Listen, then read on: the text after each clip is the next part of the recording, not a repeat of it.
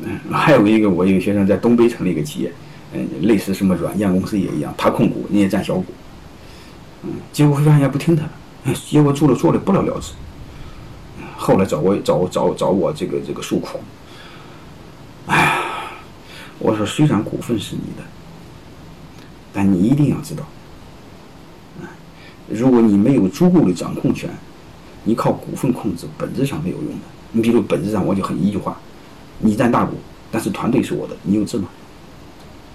然后很简单，再我跟你说一句话，啊，你占大股，品牌是我的，你有志吗？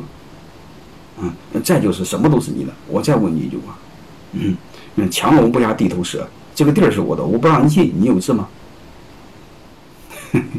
所以你会发现，我这俩学生都是亲学生，嗯嗯，弄得都不了了之。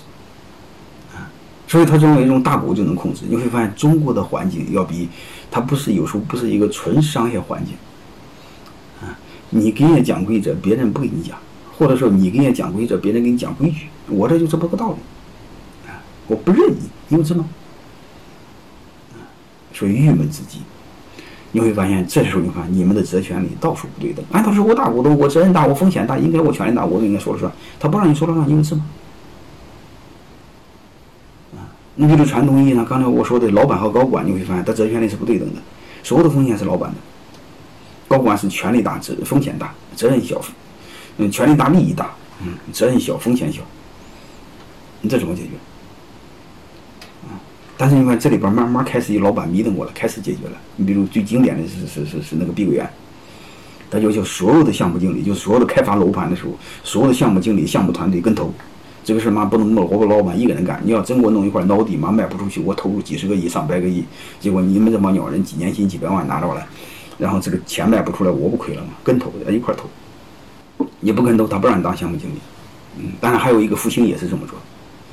嗯，项目团队跟投，然后推荐的这个人跟投，董事会表决谁同意谁投，啊，那不能他妈你你你你说这个事好，结果你一分钱不投，你忽悠别人投，这个逻辑上不顺，啊。我不知道大家能明白这个意思没有？啊，就是我们所有的问题都出现责权利风险失衡。我们江湖上通常谈责权利，责权利，我们少谈一个风险。风险啥意思？你看是他的责任很大，你看真正让他承担责任的时候，你看他承担不了。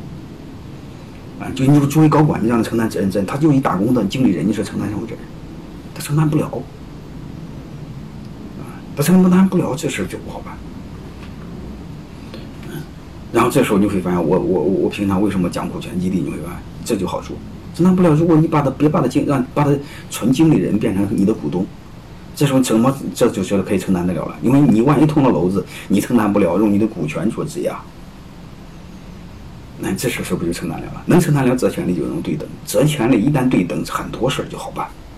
这权利不对等的话，你就不给他，不敢给他权利，不敢给他权利，你会增加监督，监督会增加成本，增加成本就会第一会产生内耗，第二利润会薄。啊，好吧，长话短说，我们所有合作合伙的底层都是为了追求这四个对等。啊，如果合伙不对等，你就通过合作。啊，如果这俩你都能解决对等，你哪个都行。如果都解决不了，你什么都不要做。你以为这人他妈江湖上是个骗子，能听明白了是吧？嗯，因为各方面都很好，他妈就幸运不好，啊，你这事就是和哪个都不能做，对吧？